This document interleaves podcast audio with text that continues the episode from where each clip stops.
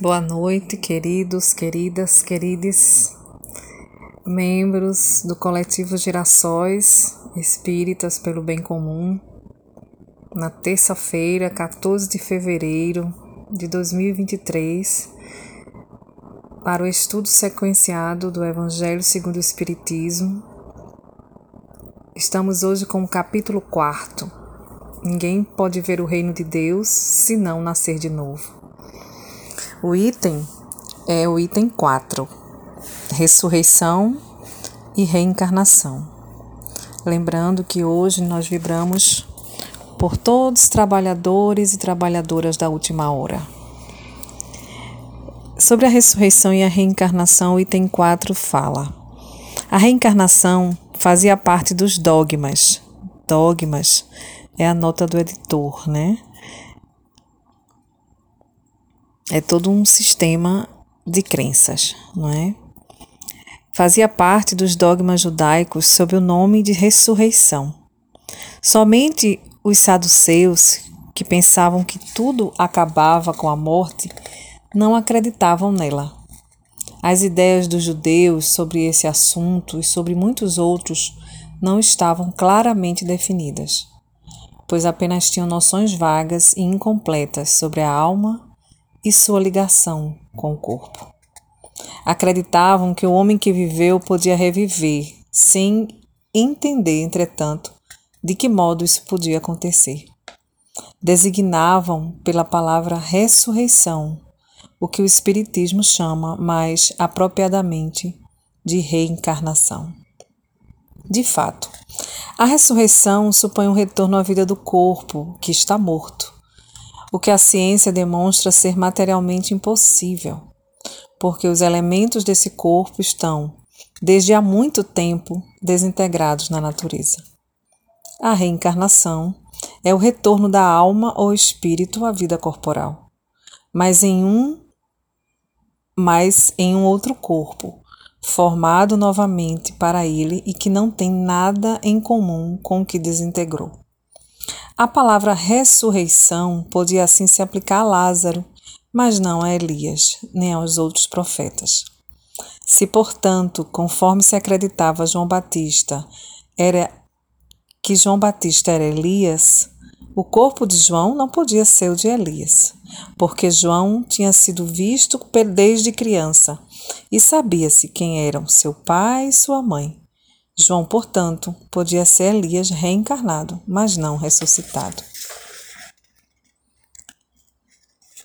Nesse ponto, nosso item termina e a gente fica com as reflexões, né? as leis humanas, as leis da ciência, elas corroboram não é? ressurreição e reencarnação.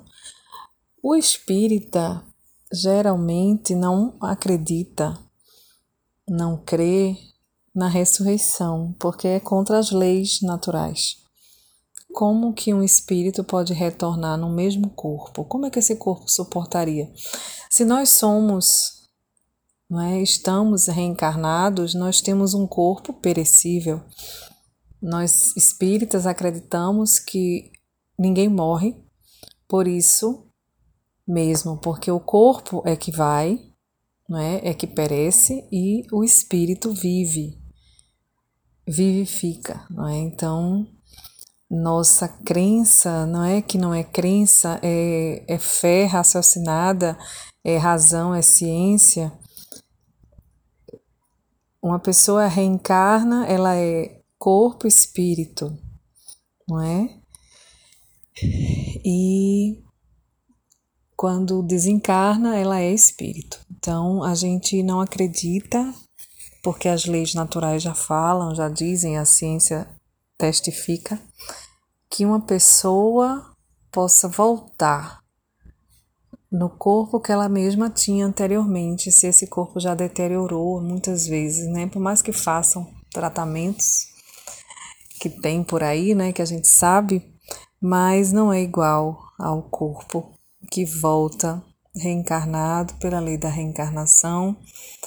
É um corpo novo, é um novo veículo projetado para a nossa tarefa naquele momento de trabalho e que nós devemos cuidar muito bem dele.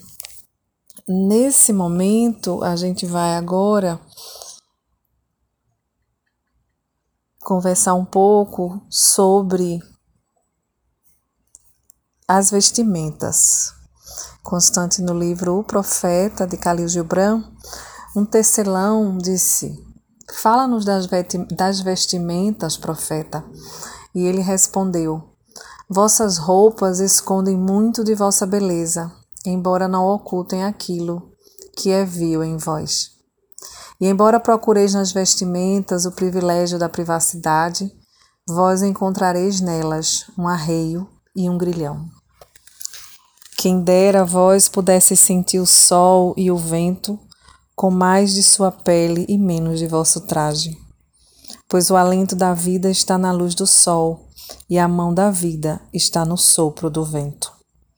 Alguns de vós dizem: foi o vento norte que teceu as roupas que usamos. E eu digo: sim, foi o vento norte. Porém, ele teve a vergonha como tear e o enfraquecimento dos nervos como seu fio. E quando terminou seu trabalho, ele gargalhou na floresta. Não vos esqueçais de que a modéstia é um escudo contra os olhos dos impuros e quando os impuros não mais existirem, o que for a modesta, senão um encarceramento e uma imposição da mente. E não vos esqueçais de que a terra deleita-se ao sentir vossos pés nus, e os ventos almejam brincar com os vossos cabelos.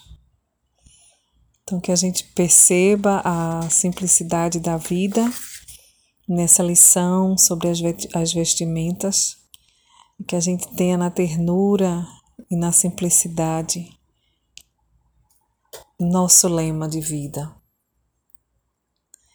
Em qualquer momento ocorrerão situações em que a gente precisará testificar. Reencarnar é uma lei, a lei da reencarnação.